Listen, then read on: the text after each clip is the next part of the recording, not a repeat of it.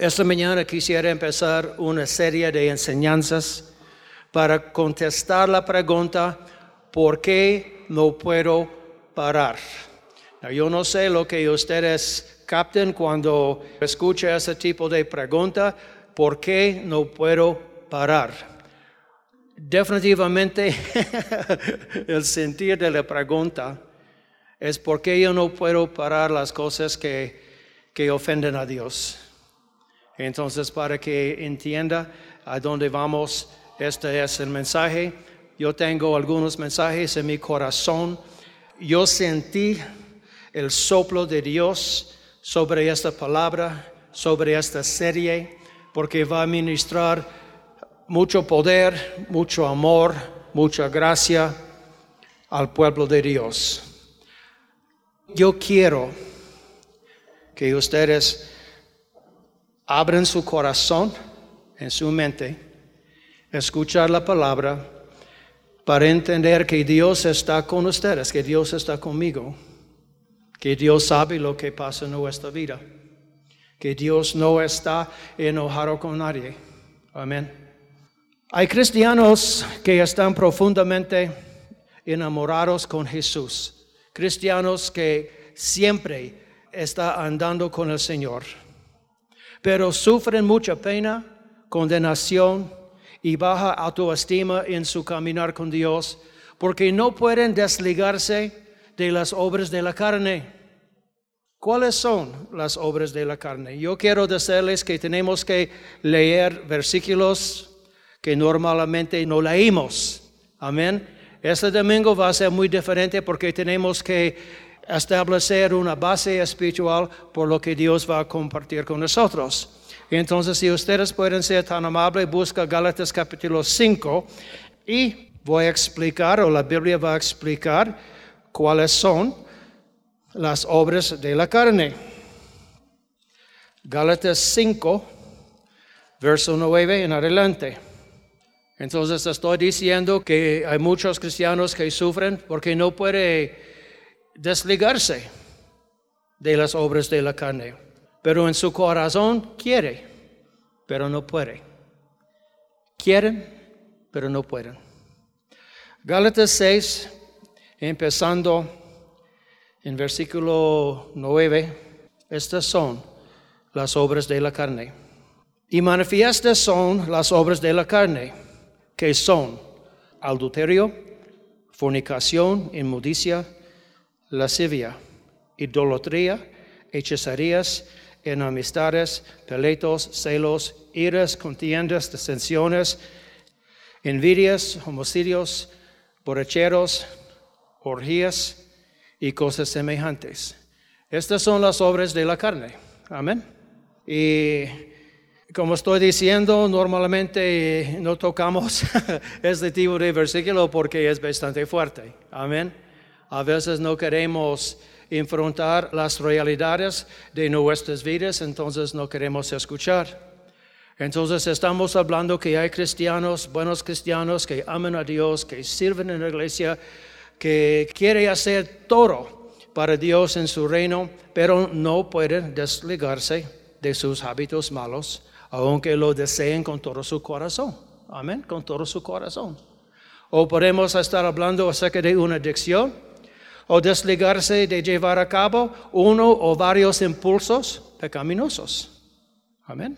Y la conclusión es que quieren parar quieren parar es, esas obras de la carne, pero en este momento no pueden. Quiere, pero no pueden. Yo quiero establecer esto. En esta serie tengo que establecer una base espiritual de la Biblia, una base de amor, una base de la gracia de Dios. Este mensaje y los mensajes en adelante en esta serie van a estar saturados con la gracia de Dios. Amén. Con la gracia de Dios. Si está preguntándose qué es la gracia de Dios, la esencia de este mensaje va a señalar la esencia de la gracia de Dios. Amén. Y el amor de Dios. Entonces, tengo que establecer una base antes de meterme 100% en darles la respuesta de por qué no puede parar. las obras de la carne. Va a escuchar mucho acerca del amor que Dios extiende hacia los que están atrapados en algo así. Va a escuchar mucho acerca de la gracia de Dios, porque es la gracia de Dios que nos ministra, que nos da el ánimo para seguir adelante. Como yo estaba diciendo, Dios no está enojado con ninguna persona. La persona que quiere cambiar, la, persona que está luchando para vivir una vida santa, una vida correcta. Dios está con esta gente diciendo que sí, usted puede, usted va a vencer. Amén. Tal vez esta serie no va a ministrar a todos, pero si no, pueden usar su fe para los que necesitan un rompimiento en su vida. ¿Qué dicen ustedes? Sí, Pastor Mike, yo voy a usar mi fe. Yo voy a creer que alguien que está escuchando este mensaje, alguien que está sufriendo condenación, sufriendo culpa, que quiere cambiar, que no puede, sí, en el nombre de Jesús va a cambiar. Que las cadenas de su vida van a romperse y la gente va a salir de su casa liberada. Amén. Amén. Padre, gracias por la palabra, gracias por esta serie de mensajes, gracias por tu amor, gracias por tu gracia. Aquí estamos para recibir instrucciones, ánimo, palabra. En tu nombre oramos. El título de esta serie de mensajes es ¿Por qué yo no puedo parar? ¿Por qué yo no puedo parar? Yo sé que hay mucha cristiana que está sufriendo ciertas obras de la carne que está preguntándose, Dios, ¿por qué yo no puedo parar? Siempre es lo mismo, siempre es lo mismo en mi vida. Dios, tú sabes que te amo con todo mi corazón. No me gusta lo que yo hago, pero lo hago, pero no lo quiero. Este es un buen corazón. Para no confundirles, realmente este es un corazón sano. Amén. Tiene luchas aquí, pero el deseo de su corazón es complacer a Dios, liberarse de los vicios, de adicciones, de las cosas de esta forma. Su corazón es sano, en el lugar correcto, si quiere cambiar, si quiere cambiar. Entonces, para empezar, quiero decirles que pueden parar su pecado. Vamos a decir eso. Yo puedo parar mi pecado. Número dos, yo voy a decirlo. Ustedes pueden experimentar victoria. Yo puedo experimentar victoria en mi vida. En el nombre de Jesús.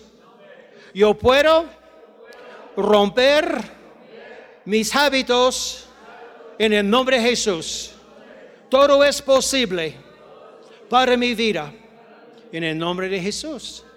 Amén. Entonces ese es el principio.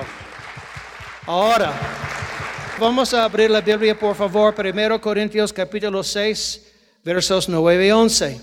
Primero Corintios capítulo 6, versos 9 a 11. Primero Corintios capítulo 6, empezando en el versículo 9. Es un gusto darles el tiempo para encontrar versículos en su celular o en su Biblia. Primero Corintios capítulo 6, versículo 9 a 11. El apóstol Pablo está hablando con los cristianos de Corinto. Están ahí. Él está hablando con cristianos, explicando el mover. No saben que los injustos no heredarán el reino de Dios. No se engañan a sí mismos, ni los fornicarios, ni los adulterios, ni los afeminados, ni los que se echen con, con varones, ni los ladrones, ni los avarios, ni los borrachos, ni los maldecientes, ni los estafadores heredarán el reino de Dios.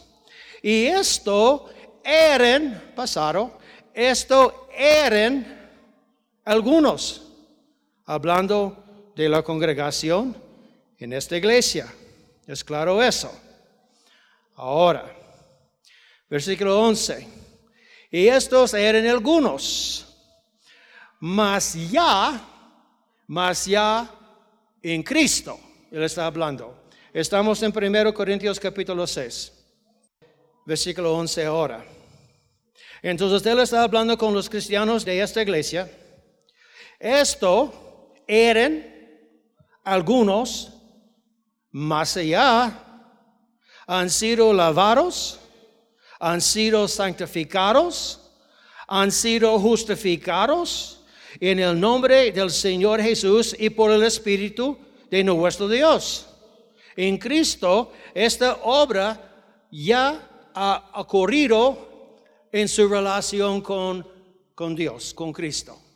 Al nacer de nuevo, algo espectacular ocurrió en su espíritu. Ahora, algo muy interesante, él está hablando acerca de gente atada con las obras de la carne que ya hemos mencionado, pero vamos a entender que la iglesia de Corinto se componía de esta clase de personas. ¿Qué tipo de personas? Fornicarios, idolatrías, adulterios, los afemenidos, los que se echen con varones, ladrones, los borrachos, los maldecientes, los estafadores, etcétera, etcétera. Entonces el Evangelio de Jesucristo alcanzó esta gente. Por supuesto, alcanzó gente que no tenía tales problemas. Pero él está hablando con la congregación de esta iglesia, diciendo, esto eran algunos más allá.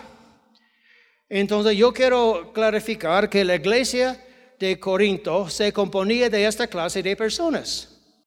Pero lo que este pasaje no dice es que todos han sido liberados, desligados de los efectos del viejo hombre después de su conversión. A veces tenemos que entender lo que dice y, lo que no dice. Es claro eso. Entonces, eh, Pablo está hablando con gente que ama a Dios, que se movía mucho en las obras de la carne, lo que nosotros ya hemos mencionado y a los ojos de Dios han sido lavados, han sido santificados, separados del mundo. A los ojos de Dios han sido justificados diciendo que en Cristo esta gente ha sido declarada justificada delante del Señor. Entonces, aunque Dios esté al tanto de lo que está pasando en nuestras vidas, en referencia a las obras de la carne, Él nos ve a nosotros a través de nuestra redención. Él nos ve a nosotros, es increíble, santificados, separados, lavados en la sangre del Cordero y es como Dios puede aguantarnos. Amén. De veces esta palabra no es la palabra exactamente, pero Dios nos ve a nosotros a través de los ojos de Jesús, a través de nuestra redención, salvación, santificación. Es increíble. En el nombre de Jesús en el Espíritu de nuestro Dios. Ahora, yo quiero ser muy como son las cosas. No todos, pero hay muchos cristianos que llaman a Dios que está atados con las obras de la carne. Es una aflicción para su buen corazón. Porque yo quiero explicarles que una vez que la persona nace de nuevo, el Espíritu Santo establece su hogar en su corazón y cuando el cristiano peca, el Espíritu Santo dice, hey, no, no.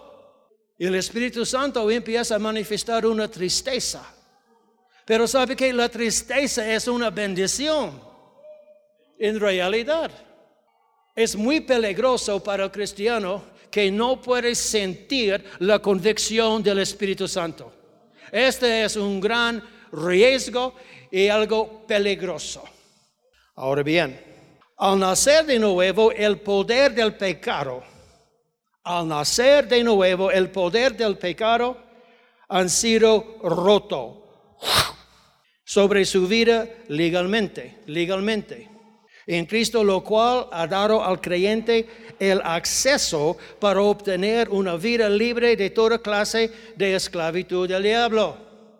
Su vida ha sido puesta en libertad, aunque hay pecado, aunque hay cosas que ofenden a Dios en nosotros. Yo quiero decirles que ustedes y yo tenemos el derecho legal para proclamar en medio de nuestros asuntos que somos lavados, justificados y santificados y que solamente es una cuestión de tiempo con mi buena voluntad, con su buena voluntad, que vamos a terminar el asunto de la maldición que se mueve en nuestro corazón. ¿Es claro eso, hermanos? Si todo eso viene en el paquete de la gracia del Señor. Cuando nosotros empezamos a entender qué es la gracia del Señor, es incomprensible. No puede entender cómo Dios puede aguantar lo que Él tiene que aguantar. Pero la gracia que Él tiene hace la provisión para seguir adelante con nosotros. la gracia de Dios y la misericordia de Dios son dos cosas diferentes. La misericordia no es la gracia, la gracia no es la misericordia. Amén. Sepan, hermanos, que nadie que entre, nadie que entre en el reino de Dios entra sin llevar algunas obras de la carne con él. Nadie entra en el reino de Dios sin llevar algo desagradable en su vida. Nadie. He escuchado muchas veces, yo voy a aceptar a Jesucristo cuando mi vida es limpia. Yo quiero decirles que su vida nunca va a limpiarse sin la ayuda del Espíritu Santo. Entonces, si usted piensa que tú puedes vencer los demonios en su vida sin Dios, está muy confundido. Necesita a Dios en nuestra vida para romper las cadenas de pecado. Necesitamos la ayuda del Espíritu Santo para romper los yugos de pecado. No puede hacerlo por su propia cuenta, aunque la gente piense que sí. Amén.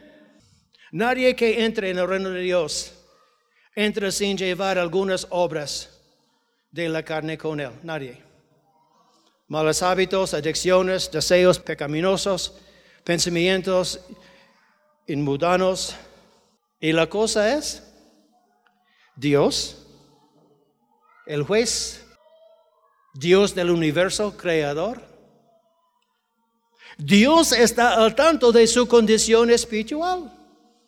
Dios está al tanto de su condición espiritual como un nuevo cristiano. El cristiano no entra en el reino de Dios y Dios dice, ay, ay, ay, ay, ay, no sabía que tenía ese problema. No. Si tenemos que entender que Dios sabe todo acerca de nuestras vidas, todo, todo.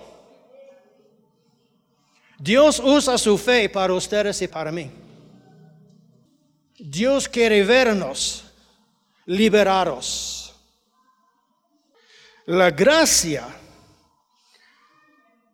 se encuentra en el hecho de que Dios va a trabajar y apoyar con los que quieren cambiar. Y por esta razón, por esta razón, le salvó. Le salvó, hermanos.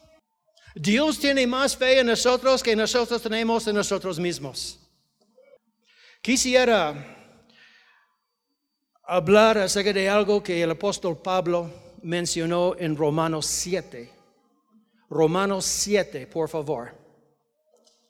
empezando en versículo 14. Yo estoy muy emocionado.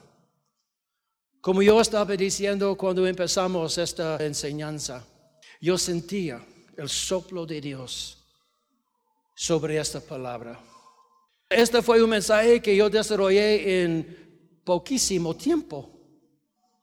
Estoy seguro que Dios quiere que nosotros entendamos su amor, su gracia, como Él quiere manifestarse en nosotros.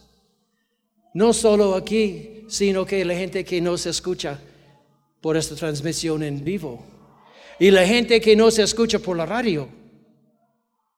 Entonces, yo quiero eh, mencionar algo que el apóstol Pablo contó, mencionó en Romanos 7, versículo 14 a 25, en referencia a su vida privada y las luchas de su hombre interior.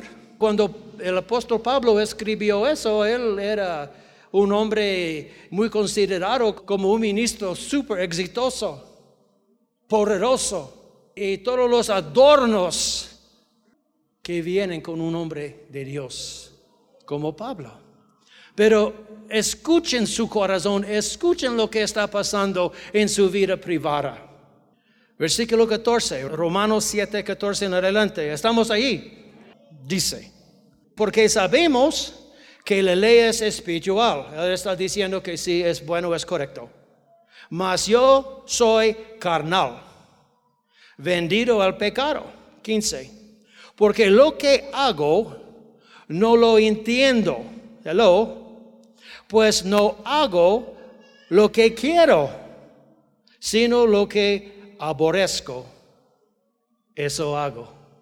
Qué sincero, qué real. 16. Y si lo que no quiero, esto hago. Aprueba que la ley es buena. De manera que ya no soy yo quien hace aquello, sino el pecado que mora en mí. Y yo sé que en mí, esto es en mi carne, no mora el bien. Escucha su corazón, porque el querer el bien está en mí. El deseo de hacer lo correcto ya está en mí. El querer, el deseo, el querer, el bien está en mí. Pero no el hacerlo. 19. Porque no hago el bien que quiero, sino el mal que no quiero, eso hago. Y si hago lo que no quiero, ya no lo hago yo, sino el pecado que mora en mí. Así que queriendo yo hacer el bien. Yo quiero hacer el bien, dice este ministro, este siervo de Dios, este cristiano. Queriendo yo hacer el bien, está escuchándome. Halló esta ley que el mal está en mí, porque según el hombre interior me deleito en la ley de Dios. Su amor por Dios, su amor por hacer lo correcto, es muy evidente. Yo amo, él dice, yo amo la ley de Dios. De hecho, me deleito en la ley de Dios. Versículo 23. Pero veo otra ley en mis miembros que se revela contra la ley de mi mente y que me lleva cautivo a la ley del pecado que está en mis miembros. Pregunta para ustedes, ¿cuántas personas pueden identificarse con este cristiano y sus luchas de querer hacer el bien? En su corazón contesta. Versículo 24, miserable de mí, ¿quién me librará de este cuerpo de muerte? Gracias doy a Dios por Jesucristo Señor nuestro. Así que yo mismo con la mente sirvo a la ley de Dios, más con la carne a la ley del pecado. Yo quiero explicarles, todo acerca de esta confesión es sincero. Él está poniendo la carta en la mesa diciendo, mira, yo entiendo cómo soy, pero la forma que yo soy no quiero ser. No quiero ser esta clase de persona. Las cosas que hago yo no quiero hacer. Pero lo hago de todos modos. Este es un análisis de muchos cristianos enamorados con Dios. Hace las cosas que no quiere hacer, pero ama a Dios con todo su corazón. Este es un corazón sano, hermanos. Luchar por vencer tus errores es la señal de un corazón sano. Amén. Si ustedes pueden entender este aspecto de lo que estoy diciendo. Todo acerca de esta confesión es sincero, contrito. Su confesión revela que había cosas en su vida que no podía controlar ni vencer. Es como yo leo este pasaje. Era un creyente que vivía arrepentido, quebrantado, quería complacer a Dios, pero seguía repitiendo el mismo pecado. Yo no sé qué pecado él tenía. No estoy interesado en saber.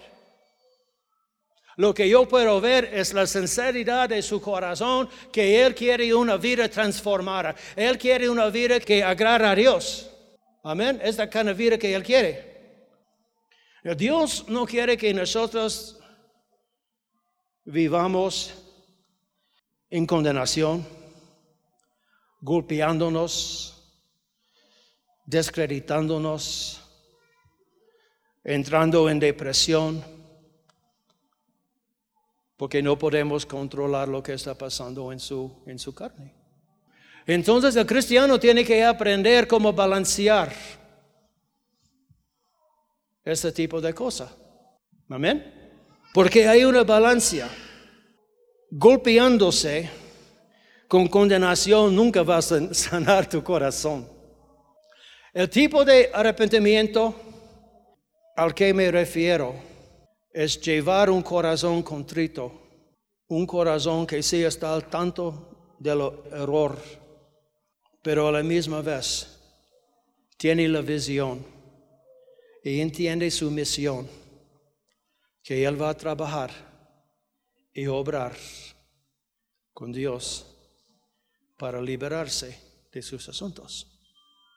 Amén. Golpeándose con condenación no es eficaz.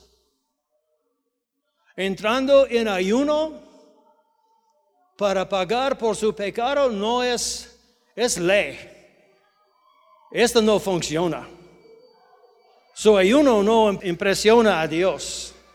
Su fe sí. Entonces hay gente que tiene su manera de pagar por su pecado. Entonces en realidad la persona está poniéndose bajo la ley de la muerte. es su fe que va a salvarle. Tenemos que entender que Dios nos ama más que nosotros amamos a nosotros mismos. ¿Está salió bien? Dios ama a nosotros más que nosotros amamos a nosotros mismos. Es profundo, pero es una realidad. Yo quiero decirles, después de arrepentirse de su pecado otra vez y otra vez, extienda, extiéndele gracia. Entonces está diciendo, Pastor Mike, que está bien mi pecado. No, no estoy diciendo que está bien su pecado. Lo que yo estoy diciendo que su arrepentimiento es un señal de su humildad, lo cual trae la gracia de Dios. En este siervo Pablo, confesando cosas íntimas, en mi opinión, no había arrogancia en su desahogo, no había arrogancia. No estaba culpando a otras personas por su descontrol. No estaba culpando a otras personas por su descontrol, aunque podemos incluir gente de afuera. No estaba diciendo que el diablo lo hizo hacerlo. Sí, pastor, el diablo, sí, ¿El diablo lo hizo hacerlo? No. No estaba poniendo de excusa, así soy yo. Así soy yo. Qué engaño, qué mentira. Así soy yo. Mucha gente usa esto. Así soy yo. Déjame en paz. Yo soy así. ¿Es un corazón contrito? No. ¿Es un corazón arrepentido? No. ¿Es un corazón que quiere cambiar? En mi opinión, no mucho. Es un corazón que dice, sí, sí, sí, sí, tiene razón, déjame en paz, adiós. Amén. Él quería cambiar, él quería honrar a Dios, él quería vivir una vida sana, santificada, consagrada. Pablo, en lo que él está exponiendo, quería eliminar la pesadez de la culpa de un pecado continuo. Continuo. Esto sueña a lo que usted también desea hacer. En el versículo 14, él toma la responsabilidad de su comportamiento el cual es uno de los primeros pasos de vencer un área de su vida que está dañada, que está dañada, que está atormentándole, que está fuera de control carnalmente, que está degradándole y deprimiéndole. Versículo 14 dice, yo soy débil, vendido como un esclavo al pecado, pero legalmente en Cristo, Él no es esclavo al pecado legalmente. El verso 18 dice, el querer el bien está en mí. El querer el bien está en mí. En paréntesis, a pesar de mis fallas. Sí, yo quiero cambiar. No quiero seguir repitiendo la misma falla. Esto no es quién soy yo. Esto no es quién soy yo. Y no es quién es Él. Él es lavado en la sangre, santificado, justificado, declarado hijo de Dios, con acceso a todos los privilegios que tiene un cristiano, pero todo eso está determinado de cómo quiere cambiar, si quiere cambiar. El versículo 18 revela su actitud, el querer el bien está en mí. Revela su actitud de lo que quiere realmente de sí mismo. De mí mismo, este es lo que yo quiero. Yo no quiero continuar en este rumbo. Ya no. Revela su actitud de cómo él quiere manejar su vida cristiana. ¿Qué quiere usted para su vida cristiana? ¿Qué quiere usted para su vida cristiana? Delante de Dios la respuesta debe ser, Dios, yo quiero cambiar. Perdóname, Señor. Es lo mismo como siempre, tú conoces como soy, en el sentido que está hablando con Dios, no es pretexto. Pero Dios, con todo mi corazón, yo quiero cambiar. Yo quiero ser la persona que tú quieres que yo sea. Si esta es la actitud correcta, este es el corazón que Él quiere escuchar y conocer. Versículo 21, este cristiano aclara otra vez más, quiero hacer el bien. En versículo 21, así que queriendo yo hacer el bien. Versículo 22, porque según el hombre interior, el hombre que yo soy en Cristo, no el hombre que yo soy en la carne, sino que el hombre que yo soy en Cristo me delito en la ley de Dios. En desesperación de querer ser libre, Él grita, versículo 24, miserable de mí, miserable de mí, oh Dios, en mi angustia. ¿Quién me librará de este cuerpo de muerte? ¿Quién? Iglesia, ¿quién puede ignorar su sinceridad? ¿Quién? Dios no puede. Dios no puede y por esta razón Dios pone su gracia sobre aquellos que sinceramente buscan el cambio en su vida como Él. Amén. Él pone su gracia sobre aquellos que sinceramente buscan el cambio en su vida, como Pablo. ¿Ustedes creen que Dios ignora esta clase de sinceridad, esta clase de tristeza del corazón? Absolutamente no, no. Y vamos a recordar, Él quiere que su pueblo sea libre.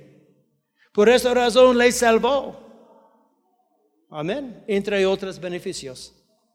Miserable de mí, ¿quién me librará de este cuerpo de muerte? Dios nunca ignorará ese tipo de clamor. Amén. ¿Es claro eso? No estoy diciendo que sigue pecando, oui, oui, oui, felicidades, es fiesta time. No, no, no, para, para nada.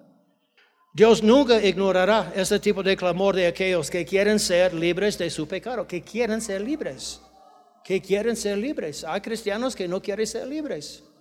Hay cristianos que sí. Santiago 4, versículo 6, por favor. Vamos a leer esto. Santiago 4, versículo 6 dice, ¿estamos ahí?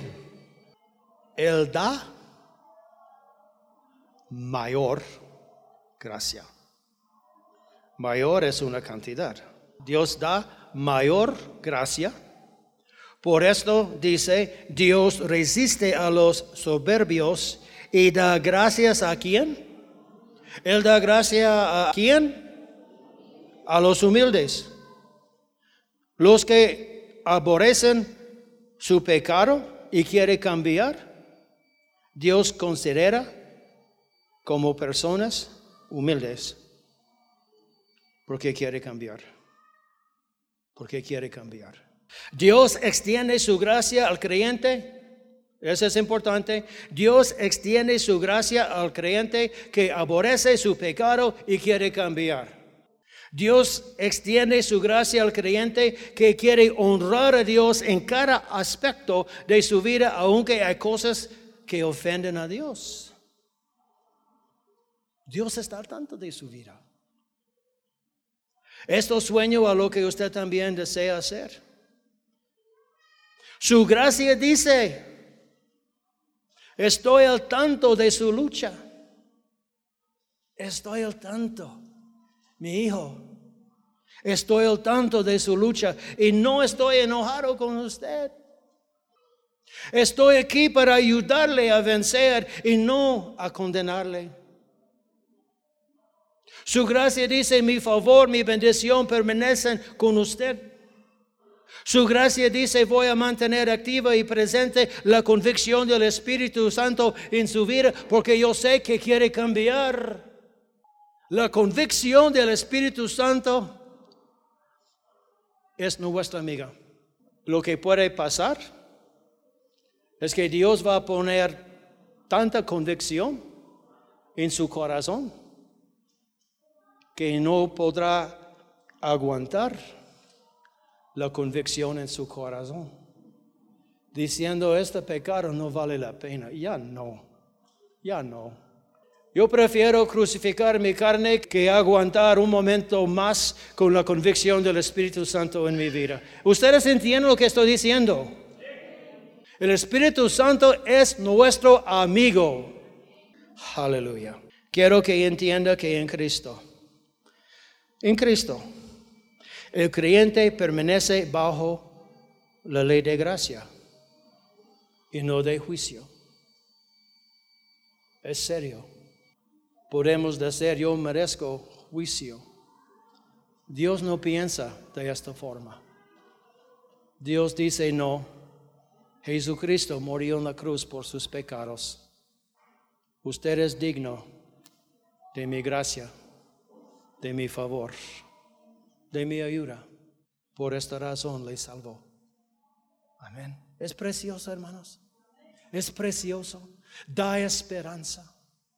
Que Dios no está enojado con nosotros. En versículo 24, miserable de mí, ¿quién me librará de este cuerpo de muerte? Y la respuesta se encuentra en versículo 25. Gracias doy a Dios por Jesucristo nuestro Señor él tenía un concepto, él tenía una revelación, algo claro en su forma de pensar que Dios iba a ayudarle. que Dios iba a liberarle, que Dios iba a trabajar con él. Debemos dar a Dios gracias por este inmenso amor, por esta inmensa preocupación por nuestro alma. Debemos. Amén. Jesucristo va a liberarme de este cuerpo de muerte. Jesucristo va a quitar mi apetito por el pecado que amo. Amo. En la carne la gente ama su pecado. Amén. En la carne. Entonces Él está diciendo, Jesucristo va a liberarme de este cuerpo de muerte. Jesucristo va a quitar mi apetito. Ah, mi apetito. ¿No sería una maravilla, hermanos? Un día levantarse en la mañana y pasar el día sin pensar en su pecado, en su falla. Tres días después, de repente, está descubriendo, yo no tengo apetito, por esto ya no, ya no. Se fue.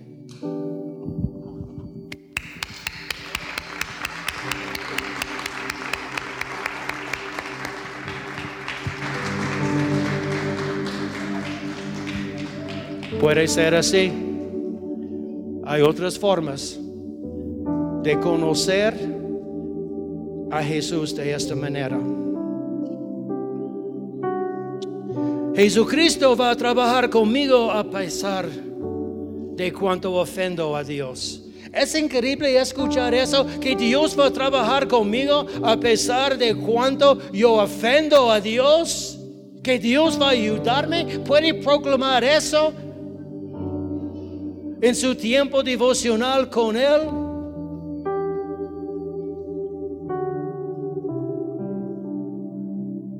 Dios es maravilloso, bondadoso.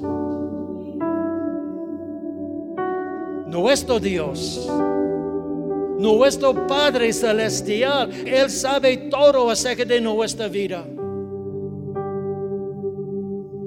Su vida no es una sorpresa para él. Sepa que Dios sabe. Porque el creyente hace el mal. ¿Qué hace? Él sabe por qué. Dios ya ha hecho provisiones para ponerle en libertad por medio de Jesucristo. La provisión ya está, hermanos la provisión de liberarse de lo que hay en la vida. Ya está provisto.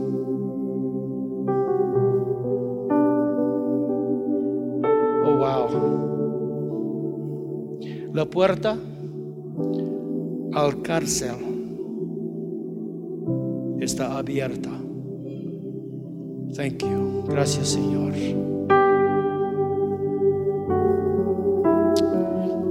Sepa que Dios será paciente.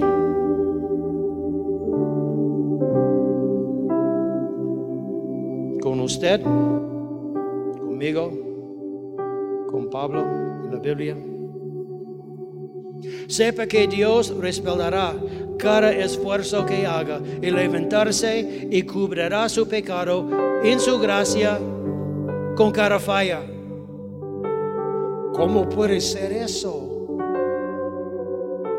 puede ser?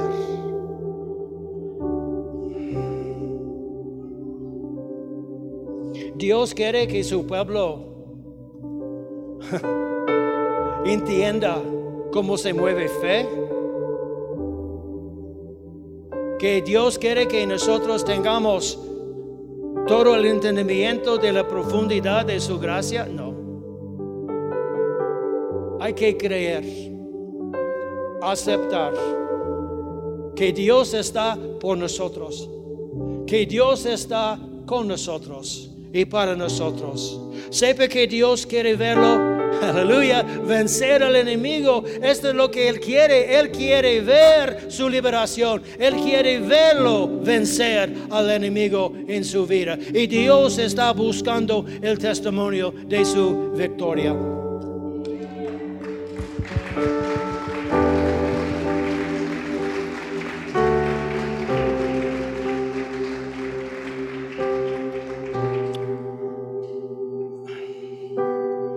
Mensaje lleno de amor, un mensaje lleno de la gracia de Dios. Un mensaje que dice, ven a mí, los cansados, los cansados, ven a mí. Dios va a darnos descanso y paz y a fin de cuentas va a poner su corazón en libertad porque yo amo a mi pueblo, mis hijos y mis hijas. Estoy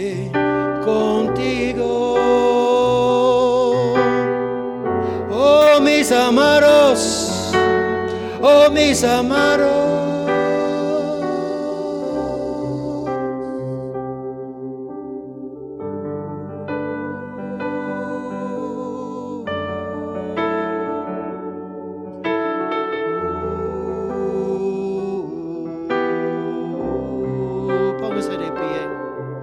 Vamos a adorar a Dios por su bondad, por su amor, por su gracia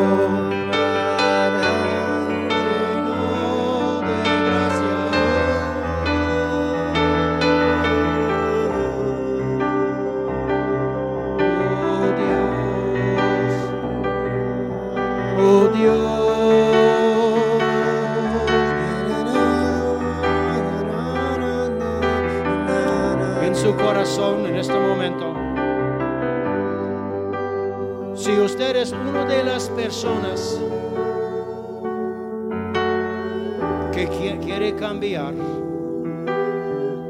que quiere cambiar, dejar atrás las obras de la carne.